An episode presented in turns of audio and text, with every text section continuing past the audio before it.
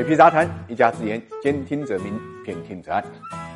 毫无疑问，持续多年的互联网九九六文化呢正在发生变化。七月九号呢，字节跳动就发出了全员的邮件啊，宣布从八月一号起取消大小周。其实，在字节跳动之前呢，不少互联网大厂就已经开始讨论取消大小周的问题了。首先是腾讯的光子实验室，六月初就已经发布了公告，强制员工呢六点下班，周末休息。接着呢，快手也宣布呢将取消大小周。这一方面代表着互联网公司呢越来越规范，那么另外一方面呢，也代表着互联网的高成长呢正在变慢。之前的互联网公司愿意采用大小周的模式，是因为在高增长阶段的投入的人力成本越多，产出的效益就越大。那么随着市场的发展，互联网也逐步开始走向成熟，原先的高成长开始变成中高速增长。那么大小周呢，给企业创造的价值也就开始减少。有意思的是呢，当取消大小周的消息公布之时，并未见到传说中的普大喜奔，相反呢，舆论五味杂陈。为什么会这样呢？主要还是因为大小周这种制度啊，能给劳动者带来更多的收入，因为在某种程度上成为吸引。人们到某家公司上班的原因之一。众所周知啊，大小周呢是互联网公司一种半公开的上班形式啊。这个基本上指一周的单休，下一周的双休，以此循环。统计下来，一年能多出二十个工作日，相当于每年呢多上一个月的班。但这一个月的班啊，员工不是白上的，公司呢会按照劳动法的规定，周末加班要向员工呢支付两倍工资。国家法定节假日呢加班向员工支付三倍工资。以字节跳动为例，大小周的加班费算进。薪酬总包中间约在年薪的百分之十五到二十。如果你年薪五十万，那么取消大小周之后呢，年薪就可能减少十万。这就为什么有网友声称啊，看似是取消大小周，实质上呢是全员降薪。那么更值得注意的是，持有这种观点的人不在少数。我们看到六月份的时候，字节跳动在内部开始启动对是否取消大小周的调研。本以为减负是大好事，但是调研结果呢却出乎大家想象，仅有三分之一的员工支持取消，另外三分之一呢是反对，其余三分之一是。中立，当然了，这跟字节跳动的员工组成有关。因为根据调查呀，